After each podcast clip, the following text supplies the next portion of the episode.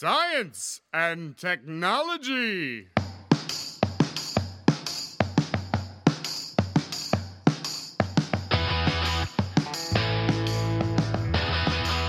Bom, a gente está de volta com a nossa segunda parte do podcast, falando sobre mulheres na ciência. E a gente já tinha, vou aqui representar de novo rapidinho as meninas, a Lívia, a Eloá e a Mônica, que estão aqui hoje com a gente. É, bom, a gente estava falando no outro podcast um pouco das dificuldades, dos desafios da universidade, se a universidade é machista ou não é. Chegamos à conclusão que o mundo, né, de certa forma, é machista.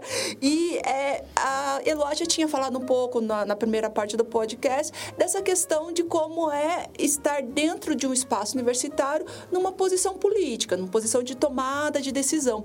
E eu queria saber um pouco de vocês, o que vocês sentem, né, desses cargos que a gente chama de cargos de confiança, né, em relação às mulheres. As mulheres são preteridas a esses cargos. O que, que vocês acham sobre isso? A Eló já tinha falado um pouco, né?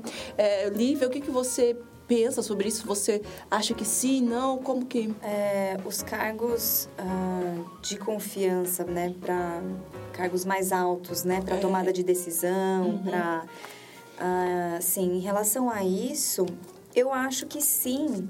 É, por aquela questão que eu falei já, que eu acho que os homens eles eles são mais criados para para essa tomada de decisão, mais do que as mulheres. Não que as mulheres não tomem decisão, e eu acho que isso tem mudado muito, mas eu acredito que, que sim.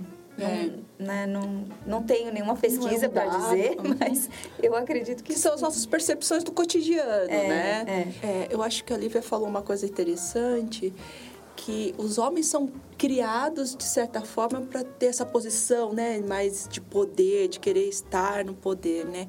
E é interessante porque quando a gente fala dessas questões de gênero, é, não é colocar a mulher numa situação de vítima, mas também o homem é muito prejudicado, porque nem todo homem quer ser esse machão que quer estar na posição de poder. Às vezes, o né, as pessoas não precisam querer tudo, elas podem tomar essas decisões. E às vezes os, os meninos também Deve se sentem. É. Não, mas é verdade. É- Deve ser difícil para eles, né?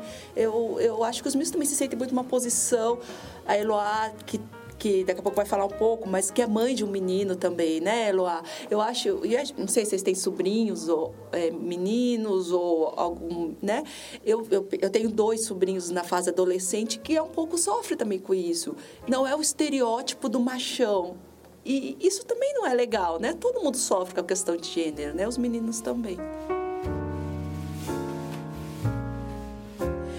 Vezes é machista na universidade, sem a gente perceber. Como ela falou essa coisa de, do- dos revisores pro artigo, ela havia falado na primeira É. parte, né, da- do, do podcast. Eu É. acho que isso é uma coisa também que eu nunca tinha parado pra pensar, e é verdade. A gente acaba escolhendo um revisor homem para os artigos, para mandar, né, como sugestão. Uhum.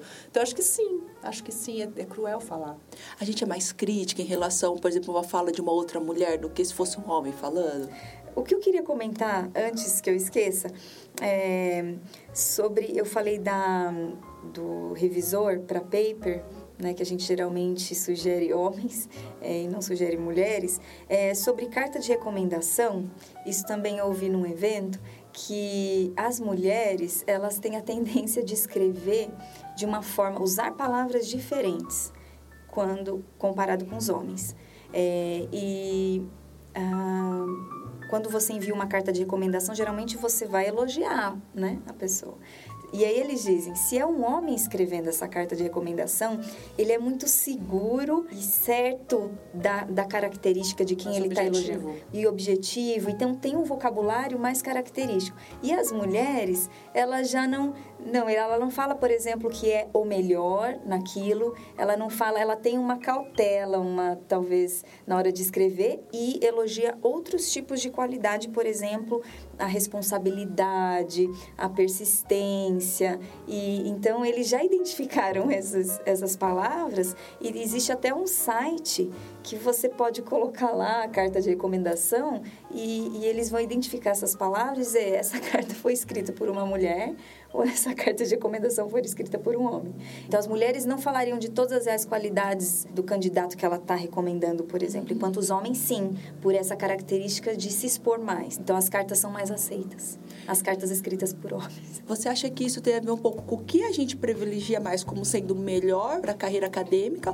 Ou você acha que não, que realmente é essa dificuldade nossa de eu não quero ser a responsável, vamos dizer assim, por dizer que esse daqui é o melhor. Eu acho que inconscientemente talvez a gente é, acaba talvez se comparando sempre com os homens, com o trabalho deles. Eu acho que a gente também minimiza eh, os trabalhos ou as outras coisas que nós mesmas fazemos paralelamente à nossa vida profissional. E eu acho também que a, a a gente acaba reproduzindo atitudes machistas por falta de empatia também entre nós mesmos. Porque às vezes eu não sei se talvez seja uma percepção errada, mas eu percebo em grupos de homens, por exemplo, em esportes, é uma é uma admiração mútua, admiração entre eles, sabe? Então, eu vou ser o melhor para para eles, para meus colegas homens, e eles também, quando alguém tem sucesso, eles é, apoiam muito, estimulam muito, dão essa segurança que tal, essa autoconfiança que a gente às vezes sente falta, né? Uhum. Eu acho que poderia trabalhar um pouco mais na, na empatia com nós mesmos, né? Admirar o trabalho da, da minha colega. Uhum. Não só o trabalho profissional, mas tudo que ela faz, porque com certeza a gente tem muita coisa que faz paralelamente. Né? Essa história que a gente estava conversando aqui da competitividade, eu acho que é bacana a gente falar sobre isso. Uhum. Que, infelizmente, a gente vê isso, que os homens são muito unidos mesmo, geralmente, né? Nos grupos, e um dá o suporte para o outro quando está falando. Eu acho que as mulheres são muito competitivas. Uhum. E, e, eu incluo também, estou falando que eu estou sim, fora sim. disso, né? São as mulheres me incluindo também. Acho que nós somos muito competitivas. E a gente acaba pecando nisso. Eu acho que a gente podia se ajudar mais, sabe? Uma está falando, a outra dá um suporte. Falando, não, concordo com meu colega. Às vezes a gente encontra algumas que já são parceiras e você vai, já sabe que ela vai te apoiar e fica uma coisa assim, né? Legal pra caramba. Mas às vezes a gente percebe, infelizmente na maioria das vezes, que existe essa competição mesmo. E isso é muito chato. Eu queria comentar também em relação a é, a essa dica, por exemplo, eu acho que é cultural também, né? Porque o brasileiro, ele lida com isso de forma diferente quando, por exemplo, quando eu, é, que eu fiquei três anos né, em San Diego, é, e lá no laboratório a gente tinha que preencher anualmente e ler lá tudo de que a gente sabia que não podia fazer determinado comentário, que não podia. É, e a gente é. preenchia anualmente e mandava Nossa. esse formulário para dizer: estamos cientes do que é né, assédio, de que eu não vou praticar, não vou fazer nada disso. Então, acho que é, culturalmente aqui no Brasil eu nunca vi isso acontecer, ter nenhum formulário para preencher, apesar de o assunto ter sido já discutido. É. Ela tem. Acontecendo na universidade. Vocês podiam contar um pouco então, dessa experiência de como funciona lá, só para a gente saber um pouco também, é, Mônica, se você tiver alguma para contar, assim. Tem um curso de ética, na verdade, é online, você tem que fazer, né? Lá também assim. Também. Isso, isso lá, na, lá no Dana-Farber, né? Que é um hospital afiliado a Harvard, a que Harvard, foi onde eu fiquei, tá. né? E se você tem que fazer um, um, curso online mesmo, você não consegue até inclusive tirar carteirinha, coisas do tipo se você não fizer. Então você faz esse curso é sobre ética em geral em pesquisa, então assim de manipulação de dados, coisas assim que acontecem, né, em vários lugares. Eles falam, explicam, olha, você não pode fazer isso, você não pode alterar, você não, sabe? Eles explicam coisas de plágio, coisas gerais e dentro desse mesmo questionário tem um, ele é enorme, inclusive é bem chato de fazer, eu demorei muitas horas para terminar ele, porque é online, tá? Então você tem um texto, alguma coisa, e depois tem as questões que você tem que falar, né? E tem muito sobre essa, essa questão de postura, né? Uhum. Do, de, do que você não... Que, que não é normal. Inclusive, eles até explicam para a mulher, entendeu? Olha, não é normal a pessoa ficar com você, se insinuar para você dentro do ambiente de trabalho.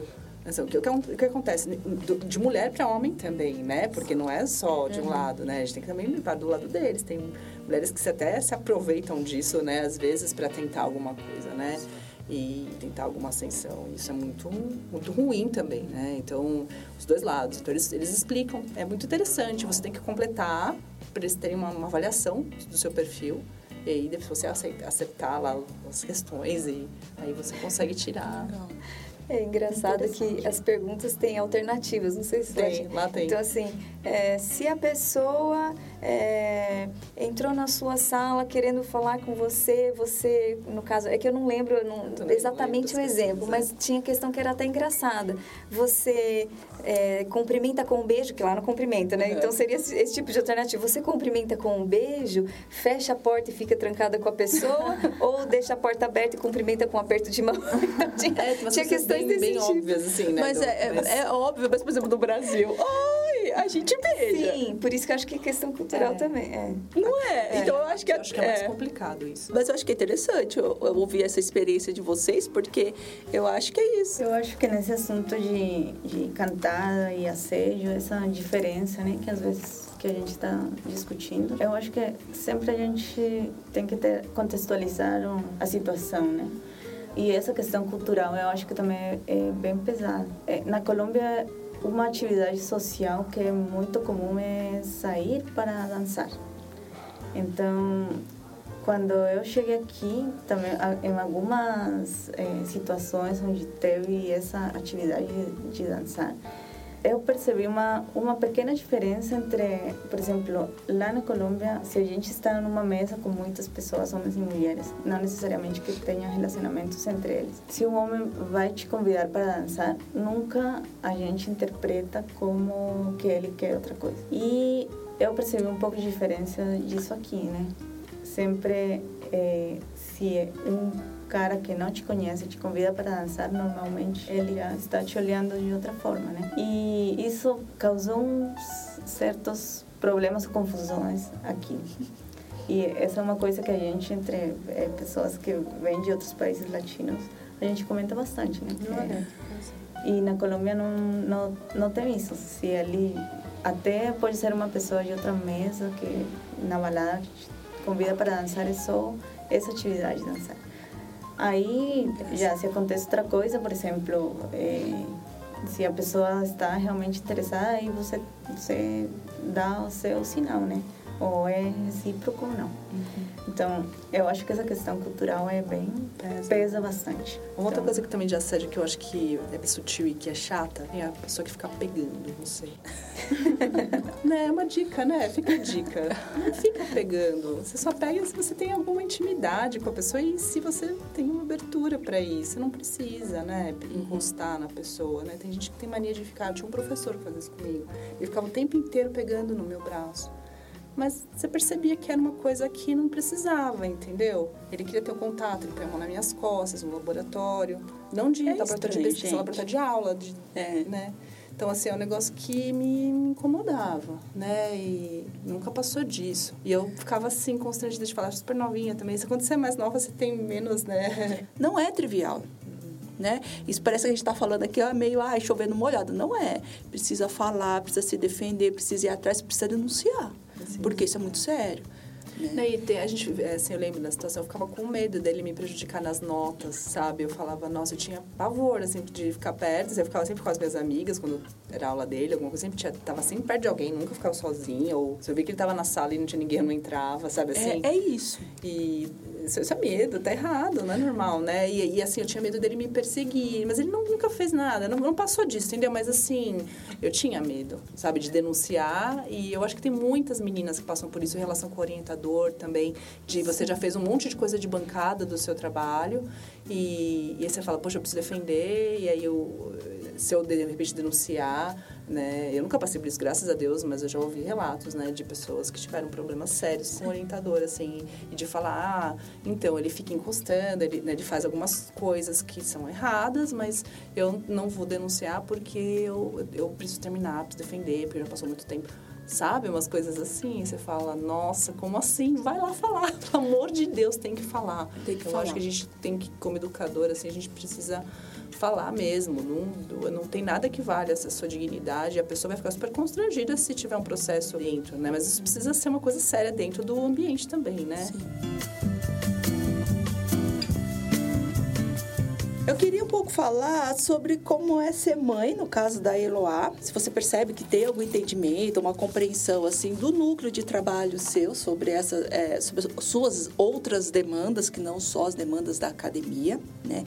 Então a Eloá é a única mãe, então a Lívia e a Mônica não são mães, mas se também existe, ou se vocês sentem uma certa pressão é, por não, não optar até o momento por ser mãe, por querer ser cientista, queria que vocês contassem um pouco dessa relação também, né? Do que é ser mulher e ser cientista, né? Num, espaço dominado por homens, né? Então, como que funciona para vocês? Eu tive muitas dúvidas de engravidar ou não por conta da minha carreira. Porque eu sei que ser cientista demanda muito da gente. Nossos horários são malucos, a gente ainda é professora, né? Então, assim, a gente tem flexibilidade para muitas coisas, tem várias vantagens, né? Mas é o fato, essa demanda muito, intelectualmente mesmo, né? A gente fica muito cansada de é, tem que escrever, a gente precisa estar tá bem para trabalhar, né? E, e assim, eu, eu ficava pensando, ai meu Deus, eu também não quero ter um filho para largar para os outros criarem, eu quero participar da educação do meu filho. Então, eu fiquei nessa contradição, né? E aí eu, eu falava, nossa, como é que vai ser isso? Eu falava, não, mas acho que as pessoas vão ter uma compreensão, né? Então, hum, eu percebi que não. Vou ser cruel porque é verdade, tá? Do, da minha chefia foi o oposto, foi maravilhoso. Eles deram muito apoio, mas os, os meus chefes aqui, os dois são um é pai, o outro é mãe. Então é diferente. Acho que quem tem a, a vivência, né, sabe como é.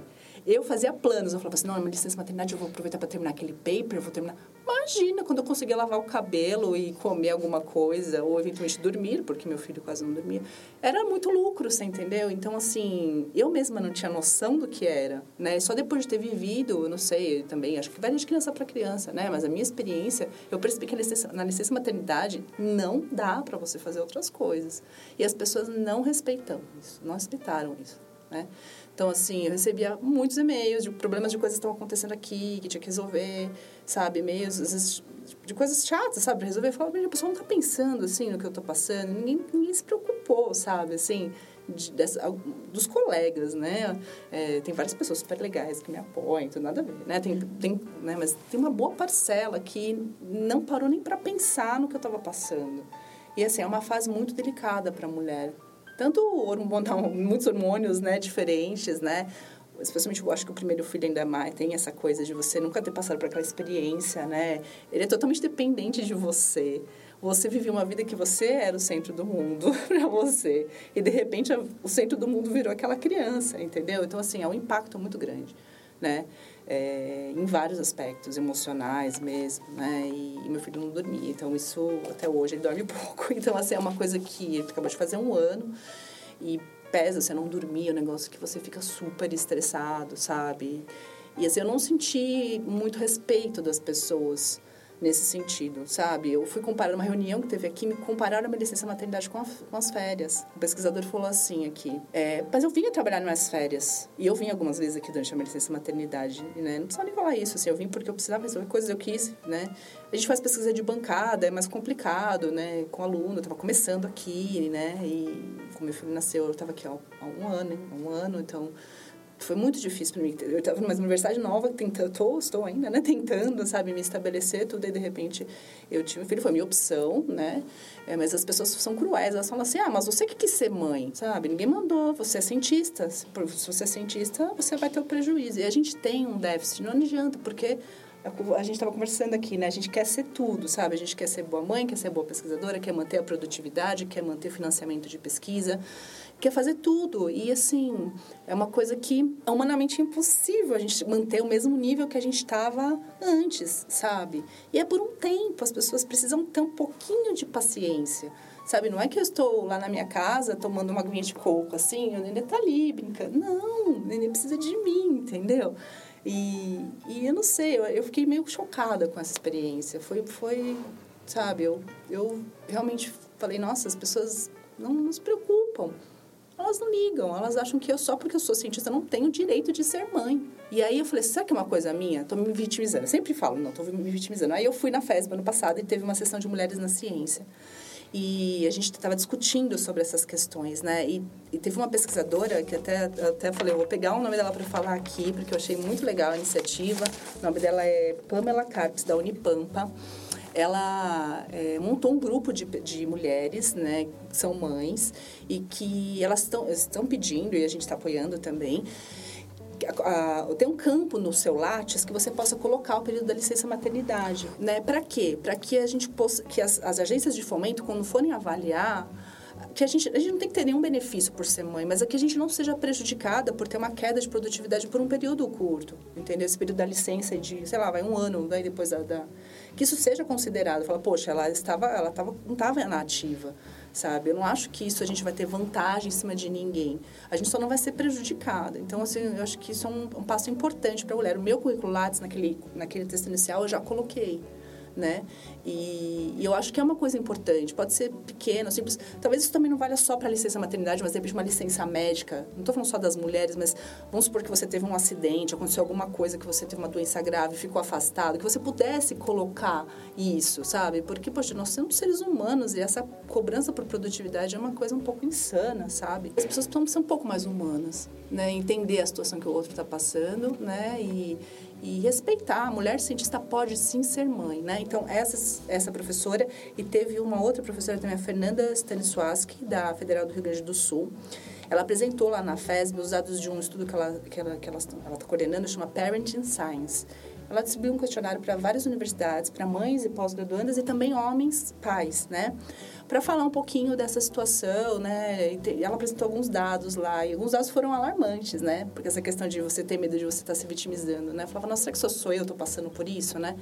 E aí ela falou lá que 80, mais de 80%, acho que 81%, né, as mulheres que são mães apontaram que a gravidez, né, e ter um filho acabou reduzindo a produtividade delas por um período, né? E teve um impacto negativo na carreira. Muitas de, desistem da carreira científica por causa disso. Porque você, se você fica um ano, um, dois anos, ai, que seja, porque ter um filho pequeno também é difícil, sabe? Eu só eu sei o que eu estou passando.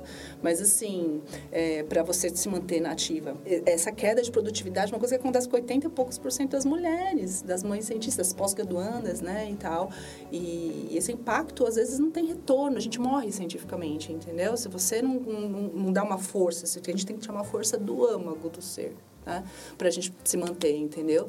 E se você não consegue isso por alguma questão, você morre cientificamente, você não tem a chance de você voltar. Uhum. E isso é muito injusto, porque não, não tem nada a ver. Eu tenho direito a ter uma opção na minha vida pessoal, né? E eu amo meu filho, eu sou muito feliz como mãe, sabe? De ter ele na minha vida uma, uma reviravolta. É o que eu falei, sai o mundo, o centro não é mais o meu umbigo e, e é maravilhoso mesmo assim, sabe? O mundo não está mais girando aqui, mas é uma experiência incrível, é um amor único mesmo, sabe? Vale a pena tudo. Todo mundo fala isso, eu sei que é super piegas, mas é verdade, vale muito a pena. Porque eu esperava, especialmente as mulheres, eu esperava as colegas mulheres, eu esperava muito mais apoio e eu vi mais apoio dos homens. Se vocês tiverem a oportunidade de ver lá a reportagem do G1 que fala eu sobre toda essa história, você viu? Você viu os comentários?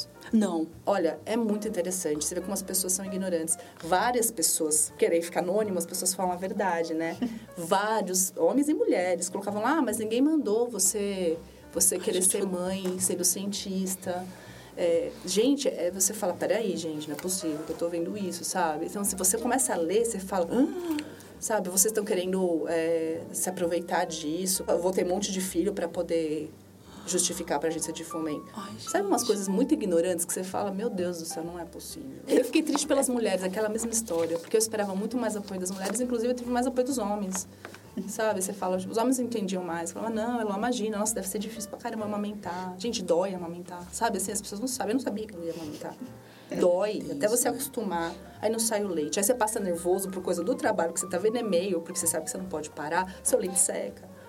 Ninguém pensa. Entendeu? Isso precisa ser dito. Acho que ninguém precisa ser mãe, né? Não precisa ser mãe. Eu acho que não é um pré-requisito para nada, né? Precisa de ter uma cobrança social. Acho que vocês podem falar mais sobre isso até, né? Ah, sim. É, sobre ter filho, né? Lógico que é uma coisa que eu penso, eu gostaria de ter, mas ainda não tomei essa decisão, apesar de é, todo mundo dizer que já está tarde demais. É, na verdade, há muito, acho que quando eu casei há sete anos, desde há sete anos as pessoas têm dito quando é que vai nascer, quando é que vem, né? É, Uh, e eu acho que essa decisão de deixando para frente, com certeza a carreira atrapalhou. Né? E é o que tem atrapalhado não só no meio acadêmico, como pesquisador, mas em geral. Né? As mulheres têm seguido as suas carreiras e, e isso até numa clínica de reprodução que eu cheguei a conversar lá em San Diego na época porque eu conversava muito com as pessoas e não, você precisa já ver, você precisa ter filho, porque é, vai ficar difícil de você engravidar, então o tempo está passando. E uma pessoa de uma clínica de reprodução me falou: olha, as mulheres estão seguindo as carreiras e isso está atrasando muito. É, a mulher tem um tempo biológico, ela é fértil, então isso, esse tempo vai passar. É melhor você congelar óvulo, é melhor você. E eu, eu cheguei a ficar assim tão preocupada que eu fui procurar essa pessoa da clínica. E, e na época, depois, uma amiga minha é, conversou comigo, ela, ela não tem filhos também, a gente tem mais ou menos a mesma idade. Ela falou, Olivia, não precisa se preocupar desse jeito, né? Assim, a hora que você achar que, que você vai ter, se você quiser, você vai ter. Então, então segue, né? É, mas uh, o fato de eu não ter tido filho ainda, é, com certeza atrapalha a preocupação que eu tinha já, por exemplo, como pós-doc, né? Enquanto era pós-doutorando, eu falo, se eu tiver um filho agora, aí que eu não vou prestar mesmo concurso, eu não vou aplicar para emprego, para, né? Como é que vai ser isso? Então, talvez eu já tivesse tido se eu não tivesse seguido a carreira, por essa preocupação. Isso vai me atrapalhar. Eu não vou ser contratada, eu não vou conseguir prestar o concurso, não vou ter tempo, né? É, então, é um, é um problema mesmo, né? Assim. Eu posterguei ao máximo, assim. Eu falei, nossa, porque a gente não sabe quanto tempo vai demorar, né? Depois de você começar a tentar. Então, eu até achei que ia demorar um pouco mais. Não engravidei rápido. E aí eu falei, nossa, e agora? Acabei de entrar na universidade de gravidez. As pessoas vão pensar o quê de mim? Vai pensar que eu não sabe. Eu, nossa, eu fiquei desesperada, né? Então, assim, é, já basta a nossa cobrança, é isso que eu falo, sabe? A gente não precisa de mais cobrança. Uhum. Eu acho que a gente é, sempre essa cobrança da sociedade por, pela maternidade da gente, é, eu acho que todas é, já tivemos essa experiência de ter pessoas falando, ah, você quando vai ter filhos, ah, olha, já tem tanta idade, já está na hora de ter filhos. Hum, eu, felizmente, assim, no meu círculo mais próximo, na minha família, nunca, nunca tive nenhum comentário, nunca meus pais falaram. Eu sou dos meus irmãos, eu sou a mais velha. É, eu tenho uma sobrinha, que ela tem nove anos. Mas, para mim, sempre eu entendi a maternidade como uma opção. Então, ah, acho que, apesar de, de muitas pessoas ter falado, ter comentado sobre ou ter cobrado isso de certa forma, é, nunca me senti muito afetada por isso. Acho que é, é, tentei não me deixar afetar por isso. também acho que a maternidade é muita responsabilidade. principalmente é fazer feliz outra pessoa. Para mim, se resume nisso. Então, eu acho que isso é meio utópico também, né, na sociedade atual mas para mim é, continua sendo uma opção é, se acontecer ótimo se não acontecer também. É, apesar de não não ter filhos né é, quando eu estive em San Diego uma amiga minha de lá mesmo quando eu cheguei ela engravidou e eu lembro que foi o maior comentário nós nós duas éramos pós-docs né a maioria do laboratório era homem é, e, e todo mundo diz, acho, não, não falou para mim, talvez por eu ser mulher também e ser de fora, mas eu percebi assim uma certa movimentação diferente pelo fato, né? E quando ela ficou fora também, é, mas o que eu observei bastante assim foi a mudança dela quando ela voltou né? Porque a gente convivia muito antes de ela sair para licença. E depois que ela voltou, ela teve que se reorganizar no tempo de forma que ela tinha muito definido o horário que ela chegava na universidade. E ela saía muito mais cedo do que antes. Né? Então, e por conta disso, a gente nem tinha muito tempo de conversar, coisa que a gente fazia antes. Ela chegava e ela tinha que ficar super focada para conseguir cumprir todas as tarefas naquele tempo, porque a hora que dava 5 da tarde ela tinha que sair. Né? A Gravela, minha companheira de sala, né? Por isso que ela não fala comigo. Eu fico lá falando, ela.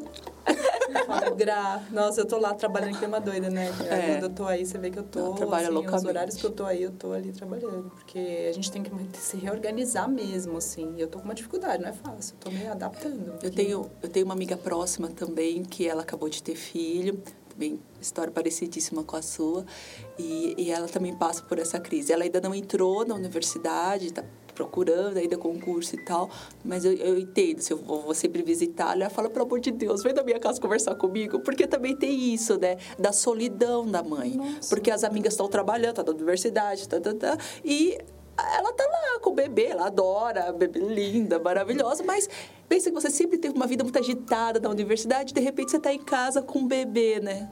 Então, é, é, realmente é um processo muito difícil, assim, que as pessoas têm muito pouca empatia, né?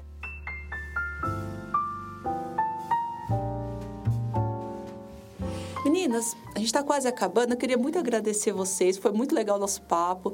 E eu queria que vocês, é, para fechar, é, pudesse falar alguma coisa para as meninas que estão ouvindo, pra, ou para as graduandas, ou para as alunas do ensino médio.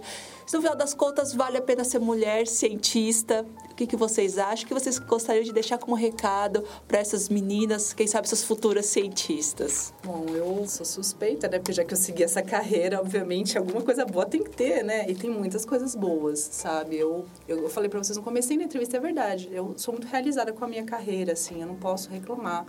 Eu acho que a oportunidade que a gente tem de poder pesquisar e trazer um, novo, gerar novo, conhecimento, né? gerar conhecimento é, e tentar é, transmitir isso para a sociedade de alguma maneira é uma coisa que não tem preço, sabe? Não tem mesmo para mim, assim, a oportunidade de desenvolver um medicamento para poder talvez nunca dê certo, talvez dê certo, sabe, para tratar uma doença. Alguns já deram, né? Outros não dão certo, muita coisa dá errada na ciência e tal, mas assim, é, só de ter a oportunidade de você poder fazer alguma diferença para o mundo, eu acho que é um negócio que é muito motivador e a ciência me, me dá essa recompensa, né? Também não só a ciência, mas o fato de ser professora, de poder ter esse contato com os alunos. Eu acho que a gente envelhece mais devagar, sabe? Porque a gente tem aquele contato com os jovens e, e e é muito gostoso isso, sabe? Essa troca. A gente, a gente sempre aprende muito. É uma, é uma área que você nunca... Você não tem uma rotina. Não é aquela coisa de você chegar, bater o ponto, ter que fazer isso, aquilo, aquilo, aquilo e ir embora. Então, assim, pro meu perfil, que eu nunca gostei dessa coisa de rotina, eu já trabalhei em hospital, já, eu ficava entediada, porque eu falava, meu Deus, eu, eu, eu tenho que fazer todo dia as mesmas coisas. Aquilo me deixava meio maluco. Então, assim, é um perfil de pessoa, né? A pessoa, ela tem que ser uma pessoa dinâmica, uma pessoa que gosta de estudar, uma pessoa que gosta de, de que é curiosa, que quer fazer alguma diferença né, para a sociedade mesmo, na prática. Né? Então, é, tem perfil para isso, né? E não é todo mundo que se encaixa, mas é um negócio que eu, na minha experiência pessoal mesmo, né? É, é, muito gratificante. Eu amo muito o que eu faço e, assim, as, as meninas que estão ouvindo aí, super recomendo seguir uma carreira acadêmica se você é, tiver, né, aptidão para isso, vontade, né? E, é muito legal procurar uma iniciação científica para ver se de repente gosta, né? A gente sabe que o mercado de trabalho não é tão simples assim, é muito competitivo, mas é uma área que que dá, né, um retorno financeiro ok, né, a longo prazo, né, você sofre bastante com as bolsas, mas depois, né, comparativamente com a sociedade, tem um retorno financeiro ok, né, então eu acho que é bem, bem bacana. É, eu gostaria de concordar com o que a Eloá falou, né, incentivar é, as meninas que pensam em seguir a carreira acadêmica como né, cientistas, professoras, é, vale a pena, se tiver, como a Elon falou, aptidão, vale a pena investir. Eu queria ressaltar, assim, que não é fácil, né? Não, é, daí nem questão só de mulher, mas dos homens nessa carreira, é a, é a persistência. Então, se vocês realmente querem, persistam, porque ao longo pela minha experiência, é, a Eloa comentou sobre as bolsas, então a gente começa fazendo, né, pós-graduação e dependendo de bolsas e essas transições não são fáceis, a dúvida vem, né, por aquela questão da independência financeira e agora eu vou para o mercado de trabalho, eu continuo persistindo para seguir a área na pesquisa científica que é mais, né, demora para chegar, mas vale muito a pena. Né? Então, se é isso que quer, vale a pena persistir. É, bom, eu acho também que ah, seguir a carreira acadêmica e ser professora também é, é muito satisfatório, acho que vale muito a pena, acho que custa também. Ah, acho que é nossa responsabilidade é, desmontar certos estereótipos de, no, no, ambiente acadêmico. É, se, se a gente decide fazer ciência, é, eu acho que a primeira a primeira luta é contra essa barreira de, de gênero, de, de pensar que muita gente é, pensa ou encaixa as mulheres em certas carreiras e os homens em certas. Hoje em dia é, isso é menos notável, né? Mas mas ainda existe. E eu, eu acho que essa é a principal é, ação que a gente deve ter. E eu acho que também a gente, como professoras, também tem que contribuir muito. É uma responsabilidade grande também a tentar fazer nossa nossa interação com os alunos é, bem, mais uniforme, mais equitativa, mais equilibrada. Obrigada pelo convite. Gostei muito. Eu também agradeço. Muito bom. Obrigada, meninas. Foi muito legal. Serve para nossa reflexão também. Não é? Sim. É, é, e eu espero, sim, que as meninas que estejam ouvindo a gente, quem sabe a gente não as encontra aqui na UFBC algum dia, não seja né, nossas alunas. É, e eu acho que a gente aprendeu muito com vocês. Muito obrigada. É, foi muito interessante. E quem sabe vocês não voltam aí para um outro podcast falando sobre outras coisas. Obrigada, meninas. Tchau, tchau. Obrigada. Tchau, tchau. Obrigada. Bom, pessoal, então a gente acaba aqui a sequência de podcast Mulheres na Ciência, é, em que as professoras Mônica Eloá e a Lívia debateram um pouco com a gente né, essa relação entre gênero e ciência no contexto tanto do campo universitário como também na escola básica. É, essa temática com certeza não termina aqui, a gente volta a debatê-la em outros podcasts aqui no Ciencion, porque é um tema que, na verdade, pertence passa diferentes temáticas que a gente vem preparando para vocês uh, nesse ano. Então, obrigado por ouvir o podcast e a gente se vê em breve.